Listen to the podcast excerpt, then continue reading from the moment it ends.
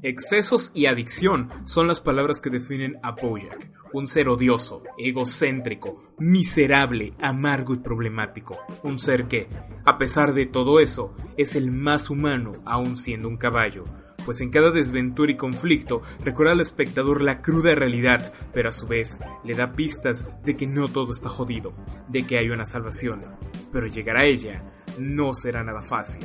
En esta ocasión, Reset en serie visita Bojack Horseman. Comenzamos.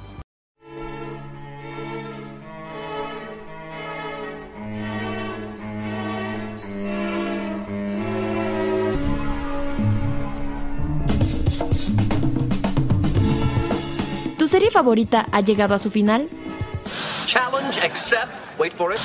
Well, today we tried masturbating for money. I sleep with beautiful women who don't ask about my feelings. No te preocupes, en Receta en Serie tenemos tu próxima serie favorita. Receta en Serie, el programa favorito de los adictos a la televisión. Porque el maratonear es un derecho que debemos poner en práctica.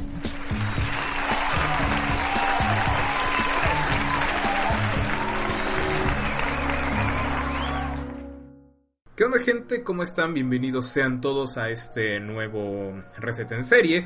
Y pues, como ya escucharon en el intro, en esta ocasión vamos a hablar de una de las series eh, de humor negro, de existencialismos, una serie animada que tal vez es la que menos animada va a poner al público y a la audiencia. Sí, en esta ocasión hablamos de Bojack Horseman, que obviamente es una serie exclusiva de Netflix, la cual ustedes pueden ver ya en sus tres temporadas. Mi nombre es Omar Díaz, como siempre, y les doy la bienvenida a este programa. Y pues vamos a comenzar, pero no sin antes darle la bienvenida aquí a mi buen co-host, al otro que ve series a granel y por alguna razón no quedamos locos aún, Eduardo. Amigo, ¿cómo estás? Eh, eh, tengo un pequeño comentario en cuanto a no quedamos locos aún. Eh, ¿Qué no ya estábamos? Eh, me- inserte meme de ese es mi secreto, capitán. Ya estaba loco antes de empezar a hacer este podcast. En mi caso no, en el caso de Eduardo no lo sé. Pero bueno, ya estamos aquí en otra serie que también tenía ganas de ver desde no sé cuándo y otra vez me volvió a obligar Omar a ver esta serie de humor. A ver, a ver, a ver, yo no obligo a nadie a hacer las cosas aquí. Ah, Eso dice. Ni que fuera tú o Marisol para obligar a la gente a ver cosas que no quieren ver. Pero después bien que andabas dibujando y cantando y todo, ¿verdad? Ah, no, así que... ¿De qué hablas, Willis? Es un programa de series, puedo hacer ese puedo hacer ese tipo de bromas Puedes. en este programa. Pueden checar tu Instagram para ver tus dibujitos de de este de Let It Go. Ah, no, de hecho no, pero bueno, eh, Diablos. Sí, amigo, ¿qué onda con esto? Voy a Horseman. Eh, casi siempre empezamos este programa contigo dando primeras impresiones y ya luego yo dando los datos duros y reales, pero pues a ver. ¿Cuál ¿Qué? fue tu impresión de Bojack Horseman dado que no la conocías? Solo tengo una pequeña frustración en la serie y es que el, el estilo de la animación y los estos fondos de los personajes se da se presta como para cuando los animadores utilizan esto de que los fondos están estáticos y el personaje se mueve y entonces se recorre como a través de un fondo. Sí, no sé si me explico. Sí, siento que, que la serie estaba prestada para eso y que los este los fondos bueno los sí los fondos de los personajes los rellenos y así estaban se veían así en momentos pero no estaban así. Entonces me frustraba y me desesperaba por momentos. Pero fuera de eso este creo que es una de las series que más me gustó porque eh, bueno series animadas por el, el nivel de crudeza, el nivel de ironía, sarcasmos, este y depresión que maneja durante las tres temporadas, que es como decir, sí, contestaría de la misma manera, sí, sí, sí, está bien, sí. Entonces, creo que tiene la- el nivel de, de crudeza perfecto para dar una gran serie con grandes chistes que tal vez otras personas no, no lleguen a comprender y se queden como de, ¿por qué es así el animalito? ¿Por qué, ¿Por qué todos están tristes cuando nosotros es como de, sí, entiendo completamente tu punto? Al final, Bojack Horseman es de ese tipo de series que empiezan dándote risa y poco a poco te van abriendo un panorama, ¿no? En cuanto a todo lo que tú vas a, a hacer y a ver. En cuanto a la vida misma, mucho existencialismo y otras cosas. Sí. Bueno, Bojack Horseman es una serie de drama, comedia y otras cosas, estrenada el 22 de agosto del 2014, con tres temporadas y que cuenta con los actores principales Will Arnett, Aaron Paul y Alison Brie. Si no tienen idea de quién es alguno de estos personajes, pues les falta cultura televisiva, señores y señoritas que nos están escuchando en la audiencia. Will Arnett ya es un no comediante conozco a Will Arnett. reconocido. Es un comediante reconocido por varias cosas. Entre ellas está obviamente Arrested Development. Y Flack, que es como una versión de Arrested Development con el personaje de Will Arnett ahí. Eh, dos, tres. Hablaremos de eso en algún momento. Aaron Paul, ustedes lo tienen que conocer por la famosa frase Yeah, science, bitch. O Where is my money, bitch? Sí, Jesse Pinkman de Breaking Bad es interpretado por Aaron Paul. Y Alison Brie, la bella Alison Brie, que ustedes lo pueden ver actualmente en Glow, ahí en Netflix, con Mark Maron, una excelente comedia de la que obviamente vamos a hablar más adelante, o tal vez en Alam Chic, estén atentos.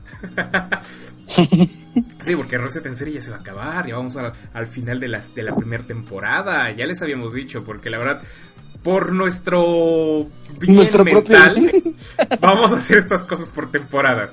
Eh, Alison Brie también es un personaje muy, muy divertido en Community, esa gran serie creada por Dan Harmon, que como casi todo lo que hace Dan Harmon terminó hecho basura. Esperamos que en Rick and Morty no ocurra eso. Por favor.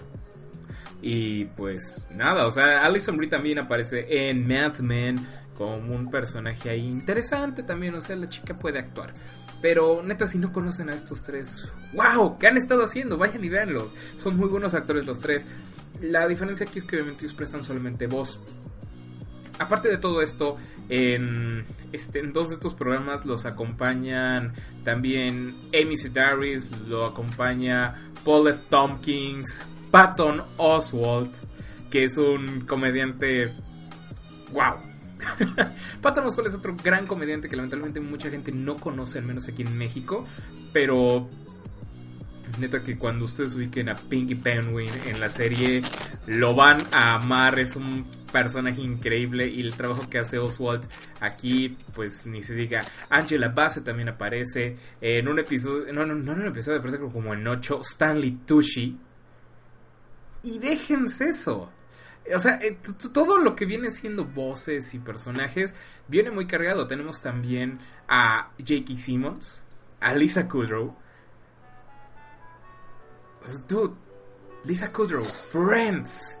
¿Cómo es posible que aparezca aquí? Olivia Wilde, este, también por ahí está Went Malik, está... ¿Quién más por ahí si no estoy mal así? Aparece Lake Bell, ya me acordé. Ajá. O sea, tenemos un buen listado de personajes. Y de personalidades. Bueno, hasta Weird Al Yankovic aparece. Sí, y si no has detectado quién es su voz, ahorita en los spoilers se los voy a decir. ¿Quién más por ahí? Este, Jessica Biel. Bueno, Judy Greer. Judy Greer aparece. Entonces, a nivel actoral tenemos grandes actores, grandes comediantes, pero algo que destaca es que todos ellos son comediantes de humor más negro, más crudo hasta cierto punto. Y eso es tal vez algo que da mucho valor a esta serie. Es algo que que le agregue ese extra de, ok, es una serie cruda, es una serie que te va a hacer querer cambiar, ¿no? Que te va a intentar dar algo más allá de la risa, como lo hacen grandes este, stand-uperos como Mark Maron, como lo hacen stand-uperos como Dave Chappelle, todos esos que mencionamos creo que en el episodio pasado, Bill Hicks, shalala, shalala, mucho de ese estilo.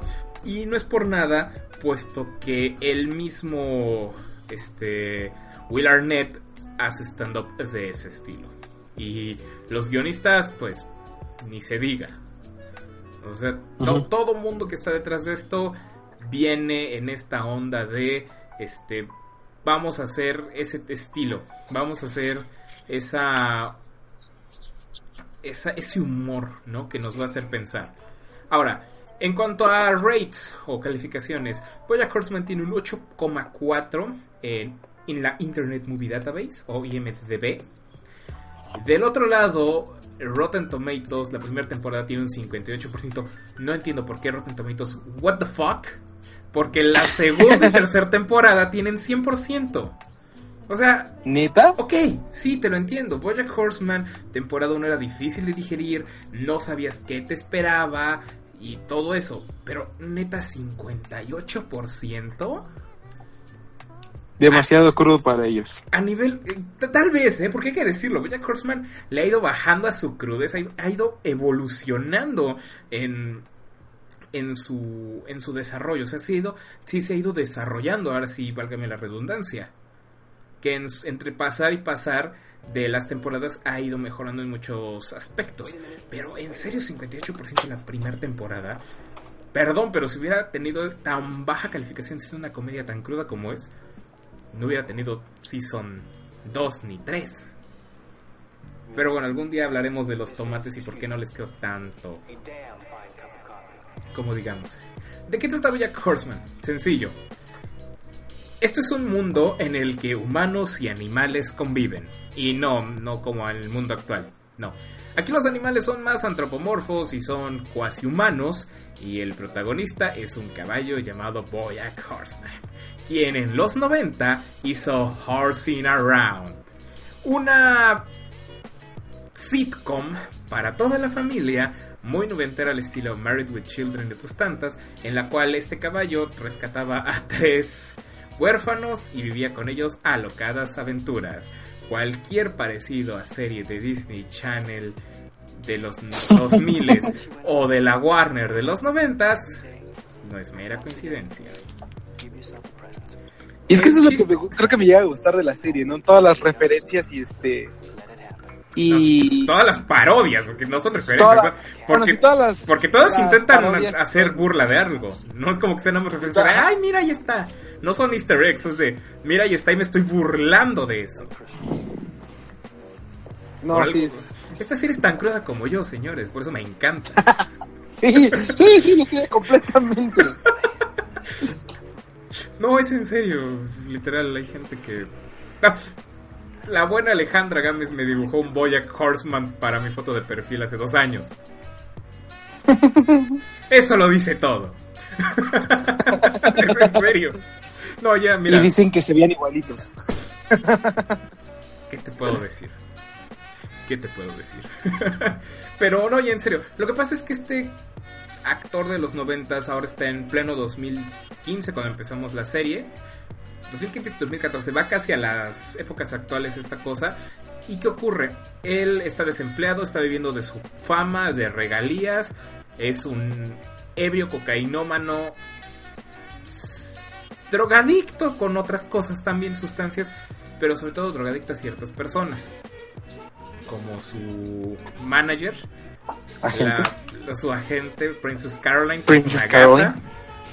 Su mejor amigo guion zángano, guion roommate, guion este Patiño, Todd, quien es este este Aaron Paul. Y de la nada resulta que ahí tiene que él hacerse autobiografía, porque ya le pagaron, se gastó todo ese dinero muy a lo vender. No voy a decir en qué se gasta vender las cosas, pero muy a lo vender y tiene ahora que escribirlo. El problema es que el tipo es un lacra de primera.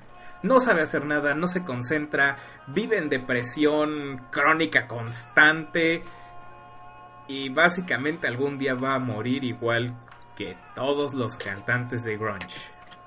Excepto Eddie Vedder, porque Eddie Vedder pues es muy sanito. Acabas de describir mi vida. Ah, no es cierto. La diferencia es que tú no sabes cantar. T- Tampoco con. Kurt Cobain, pero mínimo él era güero y se mató con una escopeta. Ok. Sí, voy a andar así todo el programa, porque es Boyack Sí, sí, sí, Horseman y Boyack es así. no, ya en serio. Eh, bueno, la cosa es que eh, esta, esta- este punchline, por así ponerlo, es con lo que empieza, ¿no? Este es caballo, no sabe nada y ahora tiene que escribir. Ajá, ¿y cómo le va a hacer? Pues sencillo, contratémosle a una escritora fantasma, que es Diane Ngunian, quien es Alison Brie, con el cual, pues estos dos van a vivir varias, varias desventuras, van a conocer al archienemigo de Boyack, que es Mr. Peanut Butter, que es básicamente el remake de Horsing Around, pero con un perro en los 2000 y poco a poco van a ir conociendo a personajes ficticios, a actores de verdad, y van a tener cosas muy, muy locas. Que van desde las historias en las que Bojack, ¿por qué está tan traumado como está? Las historias en las que cómo se hizo famoso, hasta actuales como por ejemplo que alguien se muere de cáncer. Y a la vez no. Y cosas por ese estilo. Y no, no es un spoiler porque hice un chiste de ello y de hecho no ocurre como tal. Pero si Sí, hubiera sí. muerto de cáncer hubiera estado mejor ese chiste. Pero bueno, eh, eso es primera temporada. Segunda y tercera van descubriendo más y más del personaje. La verdad es que es una muy buena serie, es muy divertida. Pero me encanta que la serie comienza muy a lo. Muy a lo Family Guy. En onda de. Ah, miren, están haciendo esto. O. Bueno, no, los Simpsons no, porque los Simpsons sí llevan un orden en cómo te van contando su No. historia. Eh, Family Guy, al igual que American Dad. No, no, American Dad no, perdón, ahí American Dad también muy al lado de los Simpsons. Family Guy, Bob Burger también. Empiezan con un punchline, como un chiste básico. Y de ese es como de, ok, algo que pasó al principio, ahorita que empiece todo el episodio serio, tal vez tenga una repercusión. O tal vez no, y nada más fue un chiste que se nos ocurrió, quisimos hacerlo y todo lo demás no tiene sentido. Pero da la pauta hacia dónde nos van a ir dando los escenarios. Eso sí, los escenarios se cuentan con el chiste principal. Digo, con el introductorio. Entonces poco a poco va a ir desarrollándose. Vamos a ver a Boyack siendo un amargado de primera. A Todd siendo un idiota de primera junto con Peanut Butter. Y a todos los demás viendo cómo... Porque al final, lo que hagan uno u otro es lo que va a desencadenar a los demás. Y va a desencadenar que incluso más adelante, este, el, la misma Diane, este, Princess Caroline o cada uno de los personajes, pues hasta cierto punto secundarios, desarrollen Se un conviertan, trauma, sí, sí. desarrollen un problema, o se conviertan en principales por algo Y que hizo- literalmente cambien su vida. Exacto, por algo que hizo el otro cabrón en un episodio anterior. ¿Por qué menciono a Todd, a Peanut Butter y a Boyack? Porque por X o Y razón cada uno es un spotlight.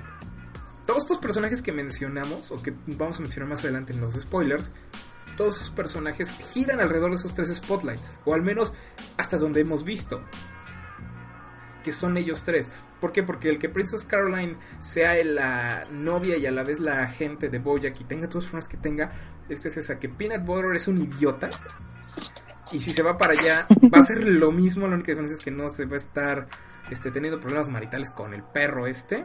Y porque es un perro y un gato, qué chistoso estaría eso. Que, que eso me gustó, ¿eh? Eso me gustó. Fueron muy finos como para decir, Sí, no, sí. ese chiste está súper tonto, hasta para... Porque, porque aparte, Bojack no tiene chistes a ese nivel, no tiene chistes de pedos, de, de cosas así, no, no, no, no, no. Es un chiste muy fino, muy, muy negro, que a veces hasta a ti se te va como de, ah, eso fue un chiste. Ya luego ves, ah, ok, ok, esta persona tiene un humor más roto que yo. ¿No? Y cosas como por ese estilo vas descubriendo. Entonces, no se van por esos chistes tan tontos. Yo creo que su chiste más idiota es que Quentin Tarantino sea Quentin Tarantulino. Garantolino. Que, que es este, que es este juego de palabras. Creo que es lo más idiota que tienen, lo más punchline fácil que tienen ellos. Su chiste de pastelazo en las tres temporadas es ese. No hay otro. Bueno, hay un par de chistes que tiene ahí este. Sí, que Eh, tienen dobles sentidos, pero. No, no, no, no. No doble finos. sentido. No, no doble sentido. Que tiene este peanut butter que es como de referente a que es un perro. O sea, son, son de esos chistes de que le dice, no, siéntate, no, quédate quieto. Y como es un perro, es como de, ah, está bien, entonces queda quieto porque me lo dijeron. No, pero eso está padre, porque al final es, No, sí, te pero dice que ellos podrías- son animales, porque ves que incluso... ¿Qué pasó? ¿Qué te digo? Que podrían llegar a entrar en la categoría de chistes simples. Híjole, yo no creo que sea chiste simple. No creo que sea chiste simple, o al menos si son chistes simples, son chistes finos, son chistes bien construidos.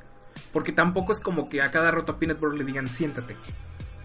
O Princess por No cada rato, pero una vez por episodio alguno de esos tiene que tiene que haber un chiste de animal. O sea, Sí, pero yo siento que eso va más a, a recordarte que al final ellos sí son animales que se comportan como humanos. Es como que, ok, como que ahí intentan regresarte a su realidad, porque al final eso yo lo veo como un extra de, ok, es que esta es la realidad. Por alguna razón hay animales humanoides, pero siguen teniendo instintos de animales. Entonces, si hacen algo, ven algo, va a ocurrir eso, ¿no? Por ejemplo, eh, la gata cuando se estresa juega con su con su este ratoncito de cuerda. y le, re- le regala un este una bola de papel arrugada. Ajá, o sea, cosas de ese estilo, ¿no? Cada uno. O el conejo cuando se aloca, ves que se vuelve todo esquizofrénico, como los conejos. O sea, cuando un conejo se estresa, se vuelve esquizofrénico. O sea, los... Y se vuelve un paro cardíaco. Ajá, o sea, va, mucho de ese estilo, ¿no? O el pingüino que es pasivo-agresivo y a la vez es este un cerrado, o sea, es lo que me gusta. Todos los personajes este humanoides, todos los animales, so, tienen sus características animales. Y eso es padre, a- a mi gusto es muy padre por el hecho de cómo se van creando, por cómo se van desarrollando. Porque a la vez eso nos recuerda la onda de, ok, ellos son animales y se convierten y se comportan de manera más humana e incluso mejor que los mismos humanos que están ahí. Porque Sí. por ejemplo lo tomamos no hay este la referencia con esta la otra representante Gecko Ah, con Gecko. que, que ahí es un punchline igual es un muy buen chiste en el A se llama Gecko pero no es un pero ella es una humana Es un humano. y es peor que todos los animales que conoces. Entonces también hay otra crítica. Al final Bojack Horseman se basa en críticas, se basa en humores negros, se basa en parodiar de maneras muy fuertes cada uno. Por ejemplo, ahí está el fun fact. Cada uno de los personajes invitados, o sea que son en realidad actores de la vida real, si este pueden invitarlos y pueden hacer una tontería X, como ah mira ahí está y ya. Pero si el actor o director no quiere estar en escena o no quiere entrar al episodio, no quiere ser invitado, los guionistas le dan una muerte. Idiota o pero le dan una muerte. Ok. O sea, si ustedes ven la serie y ven que actores se mueren es porque no quisieron estar en la serie. Y ese es un, esa es la forma en la que la gente de este, este estudio pues les dicen, ok, no quieres estar acá, va. Ahorita te matamos. Pero Estás muerto para mí. Básicamente, Literalmente. básicamente. Pero bueno, eh, de eso, de eso Bojack Horseman. Es, puede ser una serie que a muchos les parezca incluso mundano, tengo que aceptarlo. Pero ¿por qué les va a parecer mundano? Porque al igual que Master of None, narra el día a día de un personaje. Y ok, es más difícil que te puedas identificar con un caballo que intenta hacer el prototipo de los ricos y famosos actuales que están en la perdición completa.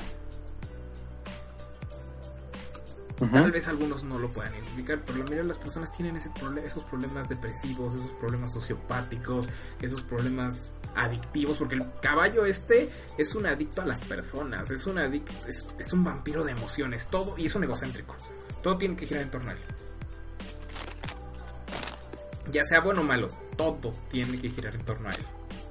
Él siempre es la víctima, él siempre es el bueno, todo, todo es en él se mete drogas a morir, sus fiestas, todo lo que vemos en el personaje es muy a este, a este documental de la decadencia de la sociedad occidental, creo que se llamaba, volumen 2, que era de Metal Gears.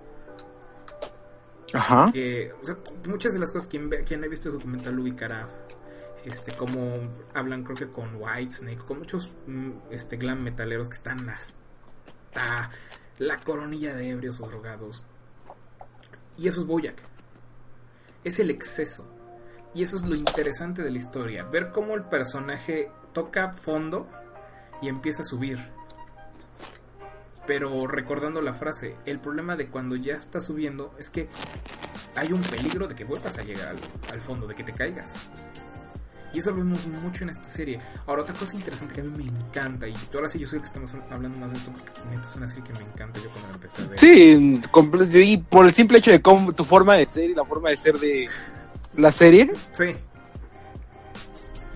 Pero o sea, ahí, te dejo. yo. Parece que estamos narra está narrando tu vida. Ok. Ok, no diré nada.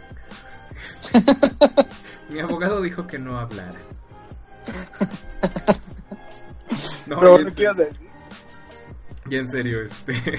eh, al final la, la serie va a eso. Y algo que me encanta es que cada final de temporada, y esto no es spoiler, en serio, mucha gente que les hable de la serie les va a decir esto. Al final de cada temporada es como, ah, mira, hay un rayito de sol todavía. Hay algo dentro de toda la mierda que puede ocurrir, hay algo que puede ser bueno. Y eso es lo que me encanta. La otra vez estaba hablando con alguien acerca de por qué Disney no me gusta. Y es que Disney es de, ok, everything is gonna be fine. Everything is gonna be okay. No, no todo va a estar bien. Hay veces que el mundo va a estar mal y mala suerte. Bojack Horseman va de ese lado. Va del, ok, sí, el mundo está de la fregada. Pero ¿qué crees? Hay una forma de mejorarlo y es, take your shit and fix it. Toma o figure it out. Neta, figure it out. Búscale cómo tú hacerle para que todo esto horrible salga algo bueno. Porque sí, la cosa no va a estar bien al final, pero mínimo puedes hacer que no esté tan mal. O que salga algo bueno de todo lo malo. Y eso es Bojack Horseman. Neta, la serie es Sí, eso. Por eso eh, me encanta que el hecho de que Bojack es todo eh, realista, todo este cínico, depresivo, este fatalista en ocasiones. Y al- del otro lado, la persona que vive con él es Todd. Es una persona que va mucho a la par- que va mucho a la frase de el don de los de los idiotas es que creen que todo está bien. El don del ignorante es que siempre va a estar feliz. Porque en su ignorancia no se va a dar cuenta de que todo eso está mal. O sea, ah, que está feliz, está bonito todo, todo es Disney, todo es color rosa. Y del otro lado tenemos a Peanut Butter, que es una mezcla de los dos, que eso me encanta también. Porque el hecho de que Diane la presentan como así es hipster, es vegana, es feminista, shalala, shalala, shalala. Y poco a poco va obteniendo personalidad. Eso me encanta porque el personaje es. eh, son la, la típica feminista vegana. Qué horrible. Y poco a poco va obteniendo matices, va obteniendo cosas de Peanut Butter, va obteniendo cosas de Princess Caroline, va obteniendo todo el shock de realidad que es Bojack. Porque a final de cuentas, Diana es una persona que intenta ser realista, intenta ver el mundo como es, porque según ella quiere verlo así. Pero no, al final tiene mucho de todo, es muy ingenua. Aunque ella quiera dárselas de este eh, de intelectual y no sé qué. Y lo vemos en la serie y eso me encanta. Todos los personajes, puedes ver temporada 1, episodio 1 y puedes ver temporada 3, episodio final. Y han cambiado mucho. Y es increíble el cambio que hacen uno a otro. Puedes ver No, eso es que también lo que-. Puedes ver porque al final, este, ya para acabar mi idea que te deje hablar a ti, Ajá. Peanut Butter es un personaje muy a la par de ciertas personas que conozco, incluyéndote tú. que por fuera son, ay, qué felicidad, no sé qué. Y por dentro tienen unos demonios bien cabrones. Me han descubierto. No, y al de esto lo hemos dicho, esto lo hemos dicho antes. Sí, Pero- claro, pero al final- lo hemos dicho en cada este Resident serie, casi casi. Básicamente. No, pero al final va mucho de ese estilo porque eh, nos presentan a Todd que es como, ok, Todd en algún momento le va a pasar algo y se va a convertir en uno de estos dos. Se va a ir por el camino del caballo, o sea, fatalista, cínico, egocéntrico, o por el camino de, del perro, de Peanut Butter. Se va a convertir, ay, en el, ay, todo buena onda, qué bonito es esto, seamos amigos todos, buena vibra, todos les caigo bien. Ojo, ninguno de los dos es bueno. Lo que pasa es que hubo un momento decisivo que los marcó, que los quebró a los dos. Nada más que uno se fue por el lado feo. Ahora sí como a lo Batman, a lo Watchmen. Vio al abismo y el abismo le ¿Vio el regresó la mirada y se convierte en Bojack. O voltea la mirada para otro lado y todo es bonito y todo es este flores y este caramelos, shalala. O sea, de un lado tenemos es chistoso porque este, la chica superpoderosa ahorita que está dici- diciendo eso. De un lado tenemos a Burbuja y del otro tenemos a Bellota. Y básicamente eso. O sea, es, yo creo que la forma más fácil de explicar cómo, se, cómo son de diferentes estos dos. Porque al final son la misma moneda. Son las dos caras distintas. Sí. Los, dos, los dos por dentro están igual de rotos. Y lo vemos. Y me encanta porque Peanut Butter en la primera temporada es muy a la onda de, ay, sí, todo es bonito, no sé qué. Y poco a poco en la segunda. Y en la tercera. el Se va rompiendo. lo- no, no se va rompiendo, lo quiebran. Los Bueno, se va, escritores ajá, sí, sí. hacen de todo para que el personaje saque sus verdaderas intenciones. Porque el personaje sea como de, ok, no, es que sea ingenuo. Es que el cuate está mal por dentro también. Entonces por eso me gusta. Y yo siento que eso es lo que va a pasar más adelante.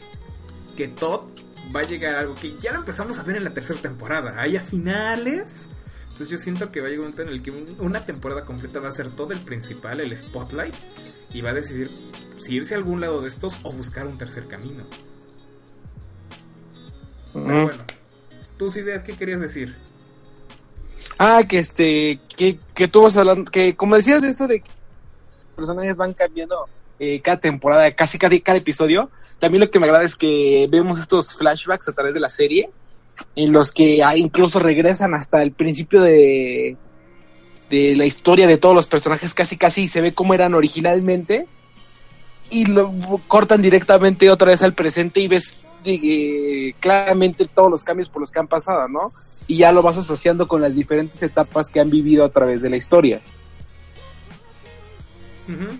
Sí, al final es, es ese cambio, ¿no? Que vamos descubriendo y redescubriendo, porque hay veces, y eso me encantó de la tercera temporada, hay cosas que ya no te acordabas y por un flashback o por unas palabras claves, es como, ah, sí es cierto, esto pasó en la primera temporada, o esto lo vi en un flashback anterior.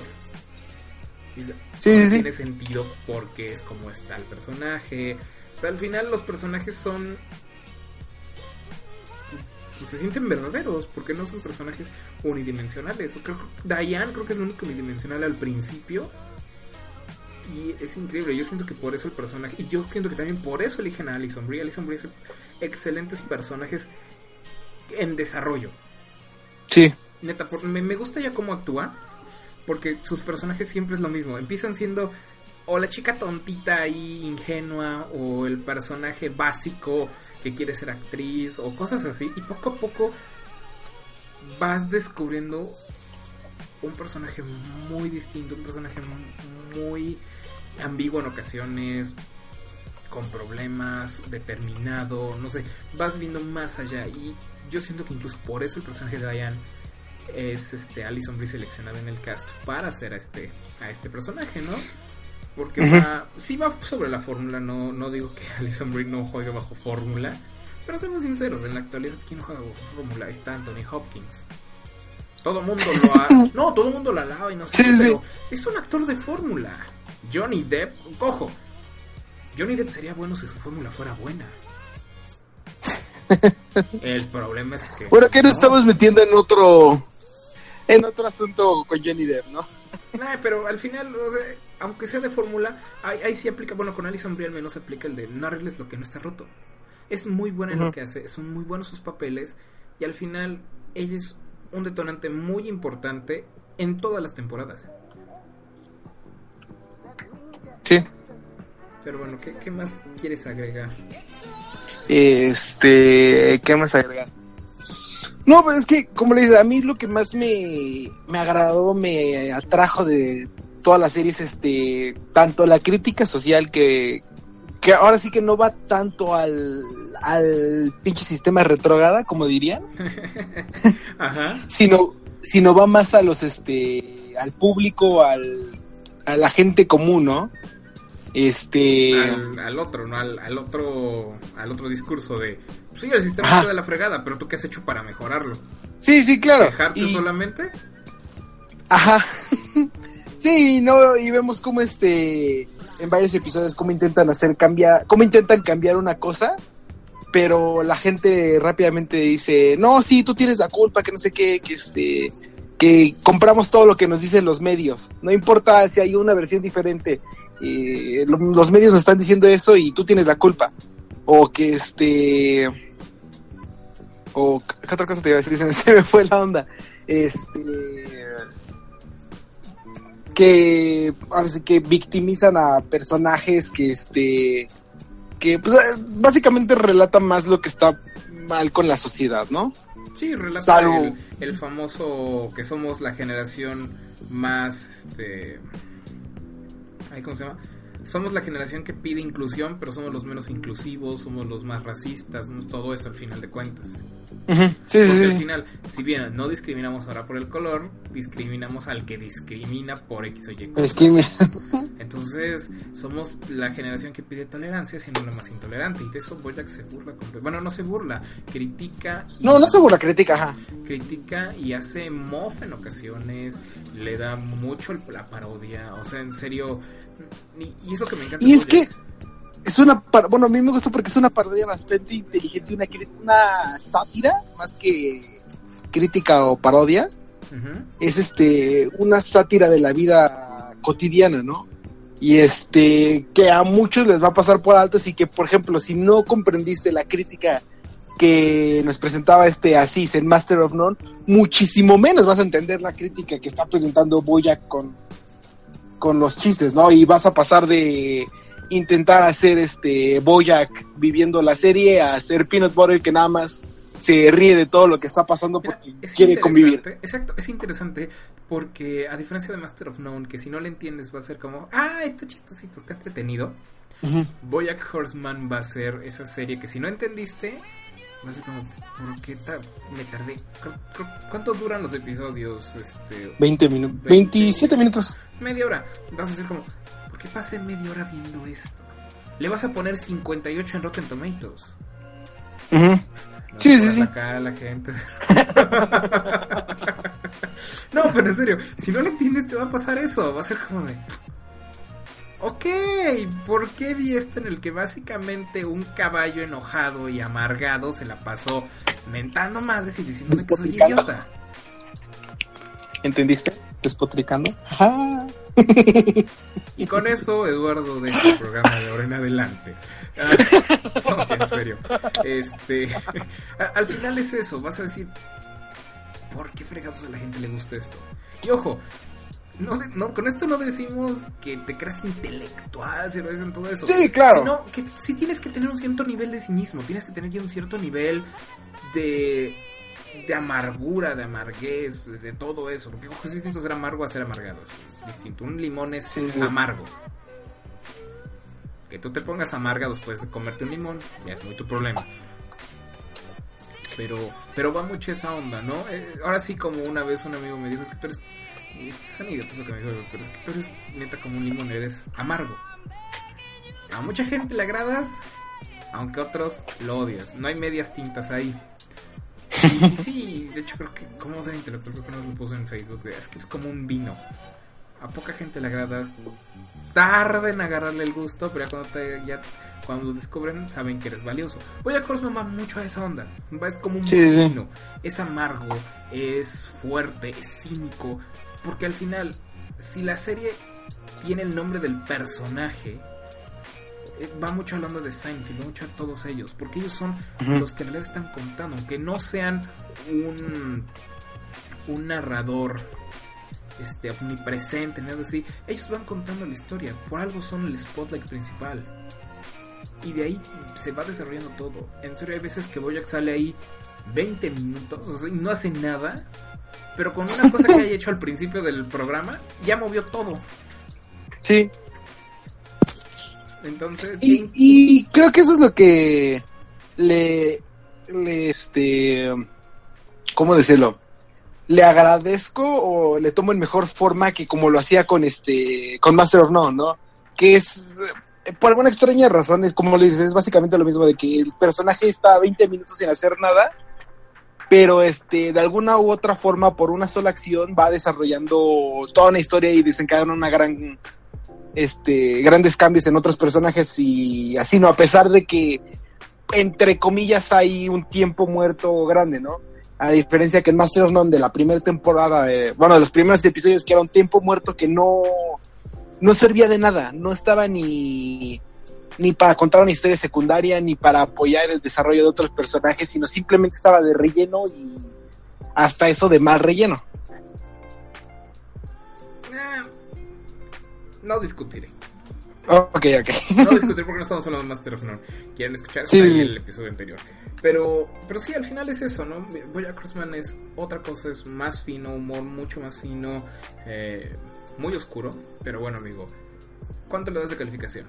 ¿Qué, y qué, como siempre, En general, qué tipo de usuario tiene que ver esta serie? ay, es que en cuanto al tipo de usuario, es este. Está más fácil que responder cuánto le das. Es más, sí, sí, sí. Es que, este, por ejemplo, en cuanto al tipo de usuario, volvemos a lo mismo de que es una serie de nicho, podría decirse. Y este, y en primera, eh, es otra vez lo mismo de que ti- tiene que ser alguien que sepa reírse de todo, de la situación, de su forma de ser, que tenga sí autocrítica, mismo, que, sea este, autocrítico ajá, al final. que sea autocrítico al final y que sepa en dónde cambiar, qué está haciendo mal, ¿no? Y al final, si eh, cumple estos parámetros, se va a sentir identificado en uno u otro episodio y va este y le va a pegar cañón, porque eso es lo que pasa en la serie, como es un cinismo, un un este una cosa tan oscura pero tan reflexiva, le- te pega y te pega duro. Entonces es este, así como que el usuario perfecto que le llegaría es alguien que está así como, volvemos a lo mismo, alguien que está, podría decirse estancado o que no se siente bien consigo mismo, eh, que tiene tintes de depresión, que este, que pues básicamente que no, no, no, no se siente bien consigo mismo, ¿no? Que este, que vea a estas personas en la, caminar por la vida felices y que este, se pregunta cómo demonios hacen eso, cómo demonios lo hacen para eh, para poder ser felices cuando todo en la vida está echado a perder, o sea, no, casi casi como diciendo no vale nada, pero pues tampoco tampoco voy a dejar de vivir. Este, es como que para ese para ese tipo de personas va el- la serie, según a mi parecer. Básicamente, si usted está roto por dentro, por favor, véala. Sí, sí, Y básicamente. gracias, Eduardo, por esas bellas palabras hacia mi persona. En serio. que es, ya llevamos que nueve capítulos de esto, diez capítulos de esto y en creo que solo en el de Friends que no estuve es cuando nadie se ha roto. No, yo no me he roto. Tú me estás atacando a mí, que es distinto. Uh, no te has roto, pero ahí tenemos un programa que se llama Love Sick y este Ok. Bueno, en mi caso tengo que decir que a mí me gusta una serie de 9. No merece el 10 porque sí hay cosas que... Eh, no sé, no me acaban de convencer. A mi gusto, al final Bojack Horseman es muy buena, pero como buen autocrítico hacia mí y hacia la Sí, misma sí, serie, digo, no, no eres la serie perfecta. Te falta poco. yo me iría más por 885. Es que yo no doy puntos 5, no me gusta. Ah, bueno. O sea, 8 entonces. un 9 Aplicamos la de punto 5 no sube. Ni baja, no existe. Un 9, la verdad, es una muy buena serie. Y por ahí, Sí, claro. algo, hay algo que se me olvidó decir entre las este, notas duras: es que esta serie fue hecha en su totalidad, las primeras dos temporadas, con Flash. ¿Neta? Ok, eso explica los fondos. Sí, eso explica muchas cosas, pero Sí, sí, sí, ahí es donde uno dice: Ok, Flash no es tan inútil. Pero esta es gente muy, muy, muy talentosa. Para que esto funcione. Porque al final, o sea, creo que son. Creo que ocho animadores, tres screenwriters, o sea, tres que les van dando las ideas. Y todo esto lo hacen en, creo que dos semanas, algo así por episodio. O sea, van muy rápido, son episodios muy, muy rápidos. En cuanto a ideas principales, en cuanto a animación, ahorita no me acuerdo ni si cuánto se tardan. Pero sí, está hecho en Flash. Y las últimos, los últimos episodios están hechos en Adobe. Este, Ani. Ay, el nuevo, el que fue ahorita de Flash pasó a este Adobe Animatics. Animate, esa cosa. Perdón, pero casi no hago animación en Flash. De hecho, odio Flash yo, pero eso es punto y aparte. Este, pero sí, eso, eso es en lo que está ahí, ahí hecho. Y pues, nada. Nos dejamos en esta ocasión y ya saben que ahorita regresamos porque es la versión sin spoilers. Ahorita llegamos porque Hank se murió. Bueno, en este momento se muere. Y a continuación vienen los spoilers. Hora de cortes comerciales. Ve por algo de tomar, algo de comer y recuerda que a partir de este punto hay spoilers. Reset en serie, el programa favorito de los adictos a las buenas historias. Pues sí, señores y señoritas, Hank se ha muerto y de esta parte en adelante hay spoilers. Em, ya sé que tenemos que cambiar a otra cosa, pero no se me ha ocurrido nada. Gracias al hype por dejarme robarme su chiste de hace años para hablar de spoilers. Pero bueno, vamos a empezar hablando de Horseman ya temporada por temporada o episodio favorito, shalala. Tengo que decir que uno de mis episodios favoritos de Bojack Horseman ocurre en la tercera temporada y es Ujú. ese episodio hipster. Volvemos a esa onda lo más en el cual Creo que sí sé cuál es. no hay como tal diálogos. Sí, sí, sí, sí. Este episodio me encanta, tengo que decirlo, porque el episodio se desarrolla en la ciudad subacuática, en la cual Bojack y compañía tienen que ir para dar entrevistas, dado que ya está en Horsing Around. Este, ya, ya pasó eso, que algo que no mencionamos en la parte anterior, es que Bojack a partir de la temporada 2 empieza a obtener un papel como este Secretariat, este caballo que sí existe en la vida real y el cual, pues aquí en la, en la serie era un corredor que se metió drogas hasta que se murió el cabrón, básicamente. Y estaba metido en negocios truculentos y cosas así. Pero resulta que este Secretariat, pues él es ahora Bojack y era como que su máximo sueño y esas cosas de ídolos raros. La cosa es que él tiene que ir a- al océano, en el cual, por alguna razón, pulgar arriba es una ofensa.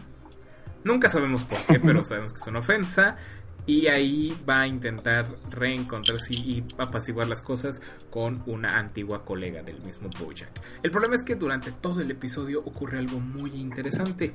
Y es que Bojack descubre a un pequeño eh, bebé caballito de mar, el cual deberá salvar, darle de comer y otras tantas cosas en una desventura sin igual muy similar a tres hombres y un bebé o algo así, pero más tierno, más bonito y con una historia feliz. A lo que cabe en Bojack, claro, al final. Pero es divertido, ¿no? Al final es una es un episodio muy tierno. Para lo que es Bojack es tierno porque es otra forma de descubrir el personaje, otra forma de hacerlo crecer personalmente.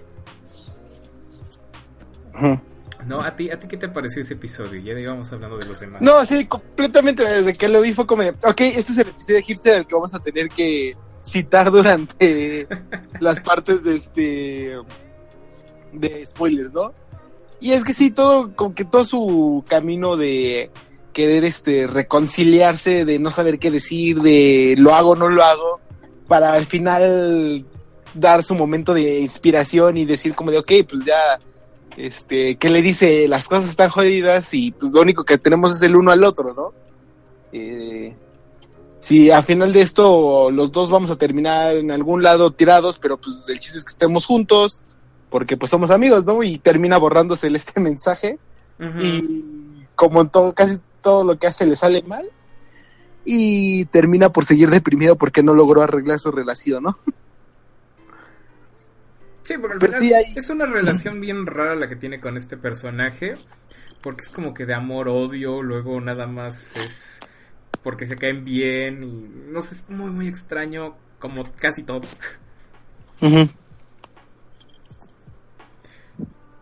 Pero, pero al final es algo, es algo interesante, es algo bueno.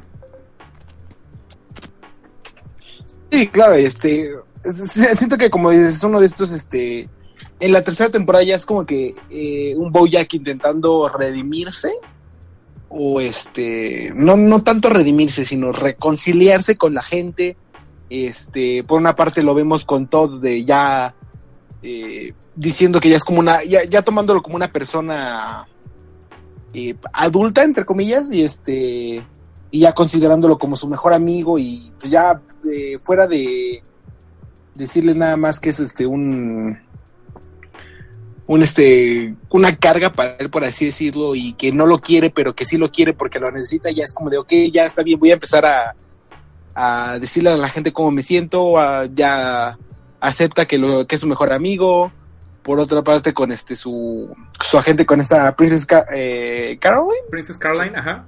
Princess Caroline, este, ya también como que habla, como que asientan las cosas de que no, pues, este, no vamos a tener una relación ya nunca más, a pesar de que eh, fuimos buenos amigos, por así decirlo, y hasta ahí, ¿no? Y este, y por ejemplo, también está con esta chavas, la novia de ¿qué? De este, ¿Eh? La, la novia del, del primer productor que tuvo. Ah, ya, ya, ya, sí, sí, sí, sí, sí, su... Es que no me acuerdo cómo se llama, ni la novia ni. eh, Sí, pero ya, ya, es la Jeff- novia del productor que de hecho... sí, que, que este ah, productor es bien chistoso porque les decíamos hace rato que no se tiene cáncer, se pelean los dos porque eran grandes amigos, terminan peleando y al final el tipo no se muere de cáncer, se muere de otra idiotez, pero Se cura del cáncer, de hecho, y y a los cinco minutos muere. Muere. Pero sí te digo que también va con esta, la que posiblemente pudo haber sido pareja en algún momento, pero que nada más terminaron en buenos amigos y se encuentra con que ya tuvo una familia y luego como que vuelven a tener un acercamiento, pero están como de, Déjate tengo eso. que arreglar mi vida. y no Déjate me eso. Termina enamorando a la hija de esta ¿A la hija? chica. Sí, sí, sí. O sea, la, la serie está pues, rotísima. Como la vida. Eh, Sí, es que te voy a decir eso, o sea, por más rota que digas que está, pues está asemejando a la vida, y es que eso es cierto. Y o sea, y sí ha pasado cosas por el estilo de eso, ¿no? De que por querer este recuperar a la madre terminan con la hija, pero en realidad no quieren estar Ok, con ella, a mí nunca había pasado para mi buena suerte, pero Eduardo tiene, Ok, jamás tiene experiencia. Jamás dije Qué madre. Cambiando de punto, No, ya, ya en serio. Volviendo a tu Este, punto no, original, que es esto- que al final es esta onda, ¿no? Es esta idea básica de, de cómo eh, el personaje al estar tan roto, al quererse arreglar, ve en ella esa persona que lo puede arreglar, pero como ella ya no se puede, ya, ya no existe esa posibilidad, pues su hija es lo más similar, ¿no? Y, y es esto que llega a ocurrir. Que de hecho es muy chistoso porque Mark Maron, y ahorita ando medio tromado por Maron porque me acordé de que tan buen comediante es gracias a Glow, que la estoy viendo la, el fin de semana anterior a que grabamos esto. Y Neta, si no vayan y vean, está, y está en Glow, está en Easy. Easy es una serie. Ah, luego hablaremos de ella. También. Ah, no, no sé qué tiene Netflix, que está creando cosas para gente rota actualmente. pues ya se dieron cuenta que todos estamos rotos de una u otra forma. Sí, no, no sé. Pero este Easy también es otra gran serie. Pero Maron es muy buen. Muy buen comediante. De hecho. Eh, a Maron yo lo conozco desde hace años porque él llegó incluso a abrirle durante muchas veces a Bill Hicks. Y tiene chistes, tiene anécdotas con Bill Hicks. Como yo soy gran fan de Hicks, era como de, oh, Mark Maron, también está cool. Y él tiene un pequeño monólogo en el cual habla de esto que tú mencionas, ¿no? De cómo este decir, ok, sí, yo salgo con alguien que es, que creo que 20 años menor que yo. Y no, ya sé lo que ustedes piensan, ah, ya sé lo que sucede. No, no, no, no, no. Ustedes no saben lo que sucede. De hecho, lo que sucede en realidad es, ah, imaginen esto. Está un cuate con traje de payaso, ya saben, los zapatos gigantes, la ropa, la nariz, todo. Está todo maquillado. Y va junto a él una chica muy linda, pero que es, este, como que no la merecías. O sea, que este cuate es demasiado... Esa chica es demasiado buena para este tipo.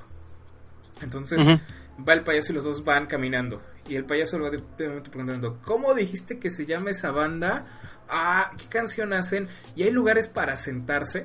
Y poco a poco el payaso ya no puede caminar de, de estos zapatos gigantes. Y va caminando y caminando y la chica poco a poco se va alejando y alejando, alejando. Hasta que ella se aleja completamente y desaparece. Entonces el payaso se queda todo triste. Y es como, bueno, gracias. Ah, ah, Acaba.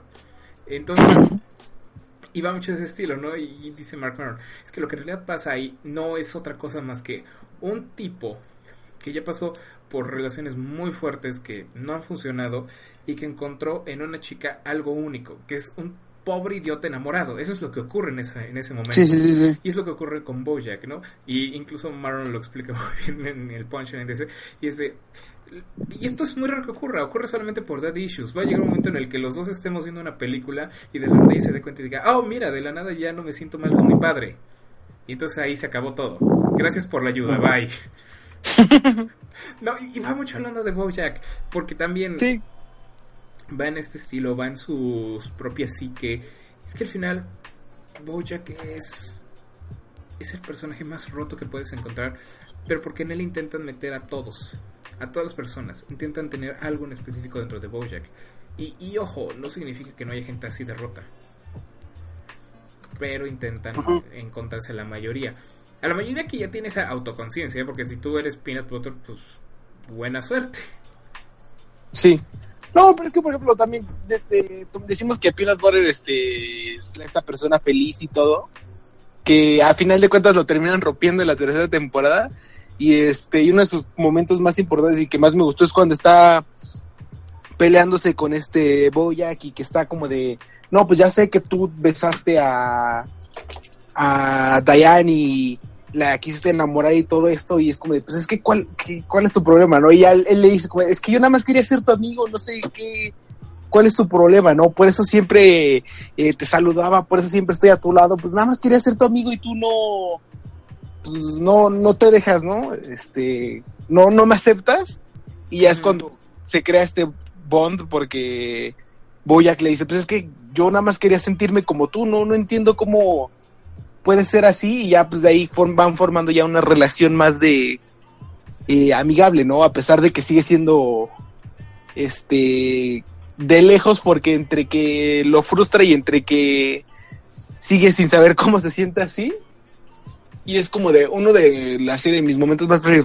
preferidos porque por una parte vemos a este a la persona que aparenta ser feliz todo el tiempo eh, romperse y ser este soltar como que la verdad y por otra parte vemos a la persona que está toda recluida todo el tiempo al mismo tiempo romperse y abrir sus sentimientos, ¿no? Y que es algo que pasa recurrentemente en toda la serie. Y lentamente los van rompiendo a los personajes y lentamente van este van ahora sí que abriendo su forma de ser y abriendo sus sentimientos y es cuando la gente llega a sentirse identificada, ¿no? Sí, completamente, ¿no? Al final, eh, es algo que hablábamos al principio de- del programa. Cómo, cómo los personajes ya tienen un trasfondo, ya son pues bidimensionales y van obteniendo más y más profundidad. Cada uno, o sea, no se quedan en nada. De hecho, eh, Weird Al Yankovic, si ustedes no lo ubican y ya vieron la serie, de hecho es Captain. capitán. Ajá, es Captain Peanut Butter. Peanut butter. Eh, y es este muy muy increíble como el personaje pues lo agregan, ¿no? Porque es de, ah, mira, todos se llaman Peanut Butter, pero acá hay algo raro. ¿No? Y poco a poco lo van lo van haciendo así. Sí, sí, sí. No, y por ejemplo, otro también de, de esos puntos es con la relación entre Diane y, y Peanut Butter, ¿no? Que terminan casándose y termina yéndose a este. Diane termina fingiendo estar en Cordovia. Sí, Cordovia dice, ¿no? Y este. Y dice que, su, que regresa y le sigue mintiendo porque no quiere hacerlo sentir mal y no quiere decepcionarlo. Y este. Y así como que en su momento de que se rompe, le dice: Pues es que si le. No sé cuál es su problema, ¿no? Porque si le confieso lo que hice, simplemente me va a decir que este. Me va a recibir con los brazos abiertos y me va a aceptar como si nada, ¿no? Y dice que ella no puede vivir así como no, no sé cómo, que no sabe cómo puede hacer eso. Que es a lo mismo de la persona que está feliz, eh, cómo logra seguir así a pesar de todo y las personas que están eh, rotos por dentro, porque a final de cuentas Diane es como, es completamente como Bojack y en varios episodios lo dicen. Y este dice que ella no podría vivir ni consigo misma como es. Y no es hasta que se toma las drogas que le dice cómo se siente y todo. Y al final Me dice, pero ¿qué? Me encanta porque eso de que se tome las drogas cuando se las ofrecen, pero primero es como de, ah, mira, esta típica familia disfuncional. no, de hecho, te recuerda a aquel, este, aquel discurso de Transpotting en el que Mark dice, este, el que va a tomar, creo que es el Bicodin de su madre, que es la manera eh, socialmente aceptable de drogarse. Y dice, sí, tiene razón. Y cuando ves con Boya que se... Sí, básicamente es eso. Felicidades. Que es, que es chistoso porque Diane llegó un momento en el que a Boyack le recrimina eso de que porque se mete coca, de que porque se mete, creo que hongos en un episodio, se mete ácido. El tipo se ha metido de todo. Y es chistoso Sí, sí, sí. porque Boyack lo hace sabiendo que es su depresión y es como de, ok, no quiero hacer nada. Y Dayan intentando, pues, hasta cierto punto hacer que las cosas funcionen, hace lo que Bojack hacía. Aunque ella no la quiere aceptar.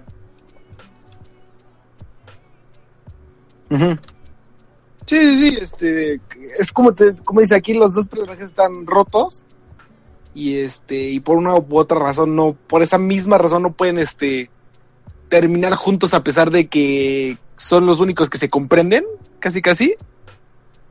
Y Y este, es que al final no es que se comprendan, es que son personajes que se necesitan mutuamente, pero a niveles ya catárticos, a niveles ya problemáticos. De, ah, te necesito porque contigo puedo ser yo. Pero como que es, ok, pero no, no entienden que, ok, está bien eso, pero también aprende a sanarte ya que estás con esta Sí. persona. No, es como de, ok, aceptamos que los dos estamos mal, nos caemos mal hasta cierto punto, hasta cierto punto nos queremos, y ya. No, también eso está mal, y eso es, eso es lo padre de Bojack, porque ves que Todd se lo dice en ocasiones, em, que Todd es un personaje que no hemos tocado y me gustaría moverme ahí rápido. Es un personaje que eh, no, no es que no fuera ya con dimensiones, sino que es un personaje muy, muy este, em, ¿cómo se llama? Que para empezar es un, es un patiñoso, está ahí para hacer quedar bien al- a Bojack, uno. Y durante la mitad de la primera temporada es eso, después va evolucionando. Ah, es un personaje, pues in- incidental. Va a llegar el momento de hacer un chiste y le van a decir, shut up, Todd, o va a ser una idiotez y se va. limpia No. tus cosas. Ajá, no va a ser otra cosa. Pero en la segunda temporada empieza, ok, tiene, tiene algo más y empieza a tener más reflector. En, en la segunda temporada en adelante y es cuando Todd se vuelve un reflector más en esta serie. Y me encanta que básicamente su final en, en este en Bojack Horseman, al menos hasta donde vamos en tercera temporada, es que pues Todd está roto porque no sabe expresar sus sentimientos. Sí. Y es como de, ok, otra vez la crítica millennial y muy bien acertada y acertada, ¿no? No, pues sí, sí, sí. Digo, hace, uno, hace una hora estábamos hablando de un problema similar. Sí, sí, sí, Entonces claro. con todo es como de... Ah... Que quede claro que ahora yo no quemé a nadie. Este. Ok, ah, hice un... ya, ya. No intentaba este, quemar a nadie. pero Pero, sí, esta, esta, ¿cómo dices? Esta crítica millennial de que aparece en cada, casi casi en cada capítulo, en la cual este, los personajes no saben eh, expresar sus sentimientos. pero, pero me gusta no. eso. Y, Sí, sí, sí. y hablo de Todd porque... Y es que es muy la acertada. crítica a Todd. Es muy, Pero, oh sorpresa. Bojack le lleva 20 años y Diane Ujú. le lleva 10. Y es el mismo problema. Ujú. ¿Qué pasa ahí? Es generacional, todos tenemos el problema, no importa de dónde seas. Y es lo padre. Con Todd, eh, su, su punchline final acaba en que gracias a él, una de mis series favoritas, Los Sopranos, tuvo ese pésimo final. y eso me encantó. Me, me encantó. Este fucking gag está genial. Porque es como de, oh, ¿y qué pasó aquí? ¿En serio hicieron eso? Y se va con un pedazo del Y es capítulo de- final de Los Sopranos. Pues porque, porque al final hay que aceptarlo. Los Sopranos y Lost. Bueno, no. Lost se descarriló como a la segunda temporada. Pero Los Sopranos se cae ese final. Ese final es de. ¿Qué? ¿Es en serio? ¿Dónde dejaste la buena escritura? ¿Dónde quedó el gran soprano que nos habían presentado y que es como. "Meh"? Y al final, eso es lo que viene, ¿no? Con Todd, con Diane, con todos ellos, tienen ese problema. Y al, y al final es algo que, que al mismo Peanut Butter le llega a pegar. No le llega a pegar el que Diane no sepa expresarse con sus sentimientos con él. Que este Peanut Butter se exprese bien con Diane en, ah, pues sí te quiero, no sé qué. O sea, como que su amor es verdadero. Pero al final Diana está totalmente convencida porque Peanut Butter no se acepta a sí mismo. Acepta esta realidad alterna de, ay, sí soy el cool y no sé qué, pero no acepta al Mr. Peanut Butter original, al que está adentro. Y e- eso es lo padre de, de Bojack Horseman. Pero a ver, otra cosa que quisieras mencionar. Eh, otra cosa que quisiera mencionar. Este. No, no sé. si sí te iba a decir algo, pero se me fue el onda bien. Este. No, no sé, continúa tú. Bueno, Dame un segundo en la que regreso todo. fact ahí bien chido que me encanta es que si ustedes van viendo la serie, no se salten el intro.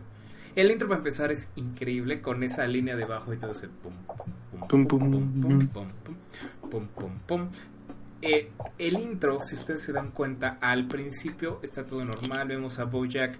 El intro me encanta porque nos explica de la manera más party time, eh, pero fiesta que así, Proyecto X que se va a ir al demonio en cualquier momento nos explica cómo es la vida de Bojack, porque Bojack es eso, es una fiesta que en cualquier momento va a explotar y se va a ir al demonio.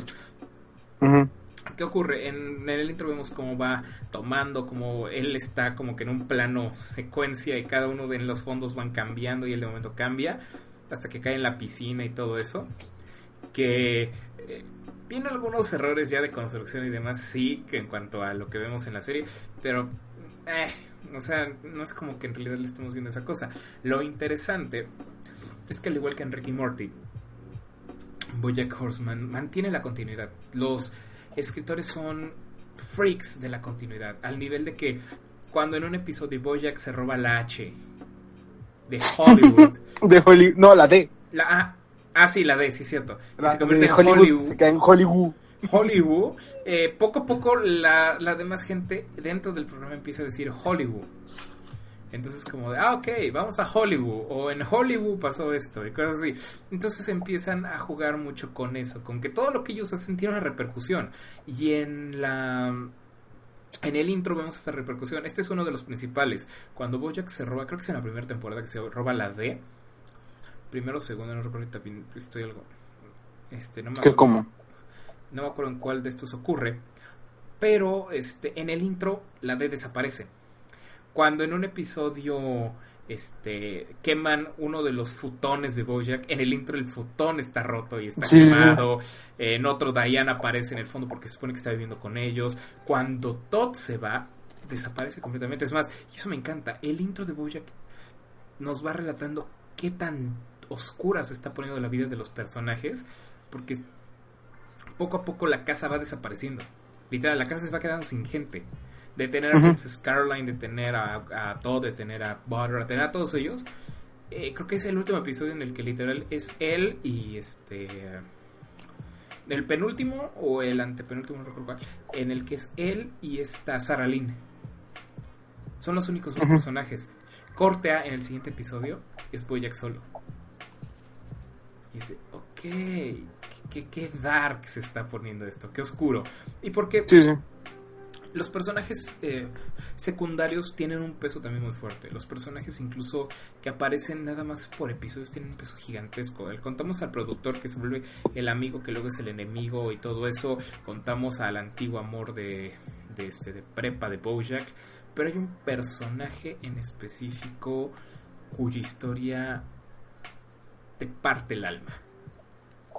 Cuya historia, si no lloras, es porque igual que yo no tienes sangre en las venas, tienes un hoyo negro en el corazón y estás sin sentimiento alguno.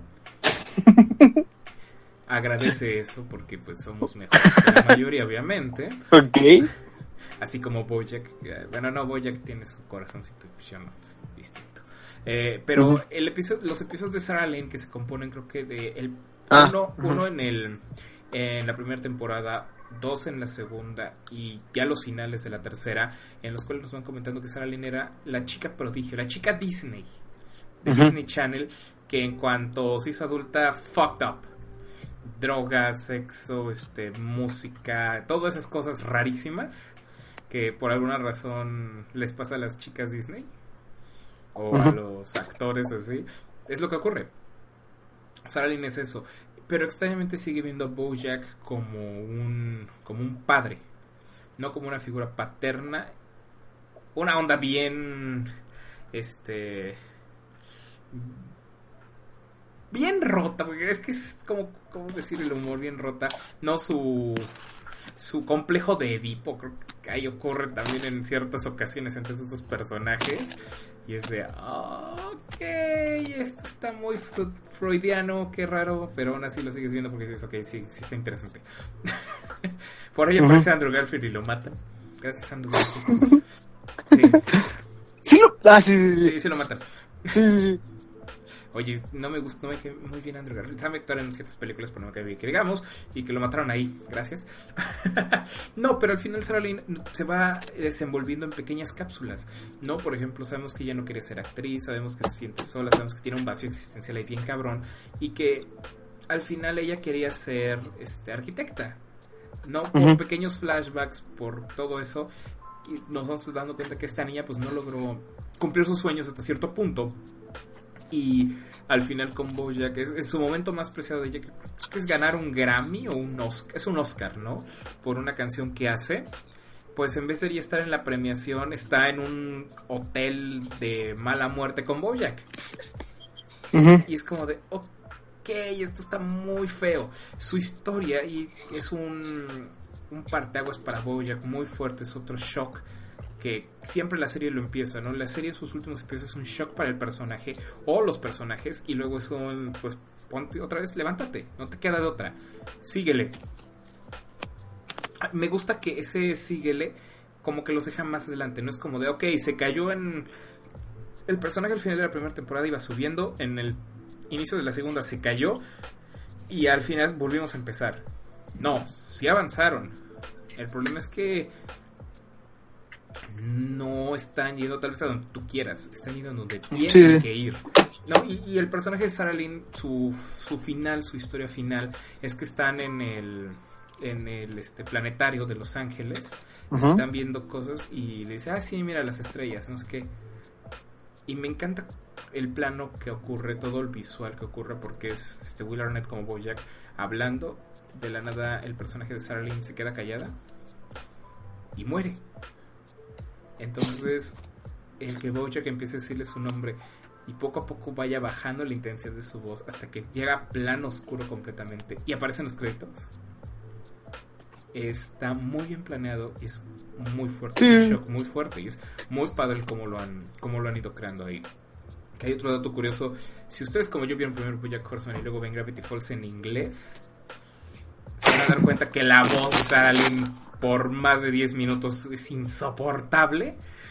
Y es chistoso porque Mabel es muy similar a Sarah Lynn. Es como de, ok Mabel, te vas a morir en algún momento junto a un caballo.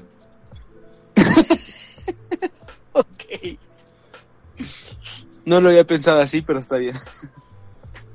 Lo peor es que en Gravity Falls eso puede pasar. Gracias, les acabo de No. arreglar a la gente de Gravity Falls, qué bueno. Sí, sí, sí, sí, sí. Ya, ya spoileaste otra serie. Felicidades, Qué Amar. yo Felicidades. spoilo cosas que no me agradan. Me van a matar. Ay, Dios santo.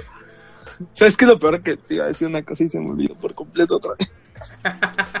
Pero bueno, No, ya, ya me acordé que te decía. eh, Otro de los este, partes que, bueno, entre comidas, es que no son parodias, son sátiras sociales. sí. Y para la gente que no lo entienda, busque la definición entre parodia y la diferencia, diferencia entre parodia y sátira. Porque es muy diferente. Este es la- el, este episodio de. Es, es que según yo es como una sátira de Bill Cosby. Ujú. Sí, sí es Bill Cosby, ok. Sí, sí, sí. sí. Dudo, ocurrió seis meses después. Eh, de sí, es que no sé cuándo salió el episodio y. Bill- ok. Ajá, y este. eh, can- ¿Cómo se llama? Frank Hippopotamus? Frank Hippo. Ajá, Hippopotamus, que es Bill Cosby, porque obviamente es un actor muy querido de los años maravillosos, o sea, los 50. Sí, aparte salen todos los, este, como dices, salen todas las series de que lo aman y programas de televisión. Que y resulta que, pues, esa cosa es un acosador sexual. es una cosa, sí, sí, sí. Y, y ahora sí, como, ¿no? como por ahí dicen, según un acosador, o sea. Porque creo que al final nunca terminó demostrado, ¿no? Igual que como Bill Cosby. Igual que, no, sí, por eso te digo, el de Bill Cosby nunca quedó De hecho, demostrado 100%, lo pero que- todos saben Sí, lo único que no me gustó de ese es que no hacen la broma de, ok, lo están demandando, sin, no cuántas eran 20 mujeres, de las cuales 3 están mintiendo. Es como, no, no, y esto fue verdad. Estoy aumentando el número, no me acuerdo cuánto fue de Bill Cosby, pero literal. Lo estaban demandando tantas y de esas un porcentaje estaba mintiendo. Pero un porcentaje mínimo y es como de, Sí, sí, sí. no dices eso. No, sí, y es que es una de las sátiras que más me gusta porque en ese es como, te muestra tal cual to- como todos los medios era como de, no, pero es que es imposible que él lo pueda hacer. Y este, ¿Y cómo es posible que tú digas eso de un ídolo nacional que estuvo en nuestras infancias de todos y eh, volvemos al punto de, vic- de no vic- sí, victimizar a la... Es que no- sí es victimizar, ¿no? De echarle la culpa a la víctima, básicamente. De echarle la culpa a la víctima, Algo que aquí básicamente. en México ni se hace. Sí, no, o sea, ¿cuándo, verdad? y que es una de las, de las cosas que, como le digo, eh, aquí en México es que más me frustra, que más, este, eh, que no, no puedo creer que pase, ¿no? O sea, y en ese capítulo lo muestran eh, lo más crudo y, este, verdaderamente posible, ¿no? Porque dice, ah, está pasando esto de una guerra y que posiblemente se vaya a acabar el mundo y tantos muertos. Pero miren quién dijo esta cosa, o sea, obviamente le vamos a prestar más atención a esto porque cómo es posible que lo diga. Y no, no es cierto y este y, a pesar de que la gente, de que las personas salieron a, bueno, las mujeres salieron a decir qué fue lo que pasó y a este intentar buscar ayuda, no, no, no, es nuestro ídolo nacional, no puede, como es famoso, no puede pasarle nada, ¿no? Y pues ha pasado millones de veces la misma de que como es famoso o como es querido, no le puede pasar nada, ¿no? Eh, está el ejemplo este de Bill Cosby, estuvo el ejemplo de un este nadador olímpico, Ay, no nos vayamos Estados- tan lejos. O.J. Simpson. O.J. Simpson también. Sí, no, y es, es que volvemos a lo mismo, ¿no? Que, que tanto los medios como el público este victimizan a la, a la víctima, ¿no? Le echan la culpa a la víctima, no, no es Sí, le echan la culpa a la víctima. Y ahí, este, si, si bien muestran el lado de los medios de que este, se enfocan solo en ese detallito, también muestran a la gente cómo este, cómo luego luego se siente ofendida por algo y cuando les dice como de, oigan, pero ¿qué hicieron su investigación o por qué me estás diciendo que no es cierto? Y todos como de, no, pues eh, simplemente porque es él, ¿no? O sea, y esta Diane es como de, no, es que, o sea, ¿dónde está su investigación? ¿A quién le preguntaron? ¿O cómo Es que pueden defender un punto? Esa sin temporada, esa temporada que tú mencionas que es la tercera, tal vez es la mejor de todas, Sí, es la mejor. pero porque los personajes ya han crecido lo suficiente como para ellos tener protagonismo Sí, junto al caballo. Todos pueden tener un protagonismo. Diane lo vemos ahí, lo vemos en dos partes. En esa pelea contra este hipopótamo y lo vemos con la este con la delfín que es este con la del fin, sí, es el, que, el segundo que te iba a decir, ah, de este, del tema del aborto. ajá, que Esta es toda lo del aborto. Ajá, Sextina Aquafina creo que se llama, Ajá. que es una delfín que es básicamente Nicki Minaj Sí, sí, sí. o cualquiera de esas. No, no en serio, cualquiera de esas. O este, te iba a decir, o esta Miley Cyrus, pero no, creo que esa es este. No, Miley Cyrus Esa de es hecho la- es este Se me fue el nombre de la chavita. Sí, pero es esta otra chica que dijimos hace rato, es este Sarlene. sí. Miley Cyrus es Sarlene. Pero pero no, al final este es, es este esta esta delfín que tiene un aborto a la vez no y vemos cómo Diane crece incluso en su trabajo, porque es una muy buena PR al nivel de vamos a mentirle a las masas Y vamos a ocupar lo que yo quiera para apoyar o denigrar algo, ¿no? Y es chistoso ver cómo Diane, pues poco a poco se le va olvidando lo que ella Sí. defendía y es como de, ok, tengo el poder. Y luego al final, cuando le dice, pues sí, ¿qué creen que sí? Estoy embarazada y quiero quedarme el niño. Luego, luego empiezan como de, ok, este es el plan, te vamos a esconder y ni siquiera duda ni un segundo en ayudarla, ¿no? No es como de, o sea, ni siquiera cuestionan el doble discurso. No, porque ya está Sí, corrompida ya es- completamente y sí, es ya- interesante en el personaje. Sí, claro. Y es, lo que te es digo, obvio. tanto la crítica social al doble discurso como a la falta de autocrítica y de mm, ay, este, se me fue la palabra, de este de propio pensamiento, no sé cómo decirlo. Este que tiene la que llega a tener la gente en dados casos. Y es lo que más me gusta, como que el segundo tema que me gusta cómo lo trata la serie. Porque el primero es obviamente los problemas de, de depresión y de todo esto, ¿no? Sí, claro. Pero digo, esa crítica social no dirigida al sistema, sino dirigida al, a las personas, es como que la, la segunda cosa que más me atrae de la serie. Sí, sí, al final eso que tú dices es, es lo mejor de cada uno. ¿no? Y cada quien puede encontrar su su extra que lo va a identificar y cómo va a ir mejorando al final de cuentas o cómo va a ir empeorando. Sí, sí, sí. Y este, y creo que con eso ya te- tratamos todo, ¿no? Sí, ya. Ya, este, con eso acabaríamos por esta ocasión, gente. Espero que les haya agradado este programa. Ya saben que nos pueden dejar abajo sus comentarios. Y recordarles que este programa sale todos los viernes después del mediodía. En iTunes, eh, iBox, en este, YouTube. Ahí estamos. Y episodio 9. La próxima semana acabamos temporada, temporada 1, consta de 10 episodios. Y de ahí nos daremos un pequeño break para ver más series de las cuales estamos hablando. Solo les podemos adelantar que este pues vienen cosas interesantes y la temporada 2 va a estar muy cabrona también. Pero bueno, Eduardo, ¿dónde Uf, se vienen cosas. Este, en Twitter me puedes seguir como arroba edicc1117. Este, también en Xbox, PlayStation, Steam, Origin. Blizzard, Net, cualquier lado que me quieran encontrar, ahí me, así me encuentran. Así encuentran a este chavo de esa manera. Por mi parte, si me quieren seguir, ya saben que es arroba mar SDT. Si quieren seguir a RCTs, RCTMX en todos lados, RCTMX oficial en Twitch. Twitch. Ahí están todos los horarios. YouTube, RCTMX, ahí estamos subiendo las video reseñas y todas estas cosas. Eh, y ya. Escuchen el Lounge Chic, domingos, mediodía, con Alejandra Gámez de Mountain Witty de invitada en esta ocasión. Y pues nada, vámonos eh, a maratonear se ha dicho, porque ya saben, Receta en Serie, el programa para los amantes de las buenas historias. Gracias por escuchar Reset en Serie. Recuerda seguirnos en nuestras redes sociales buscándonos como ResetMX. Y no olvides escucharnos la próxima semana por el mismo horario y el mismo canal. Hasta la próxima.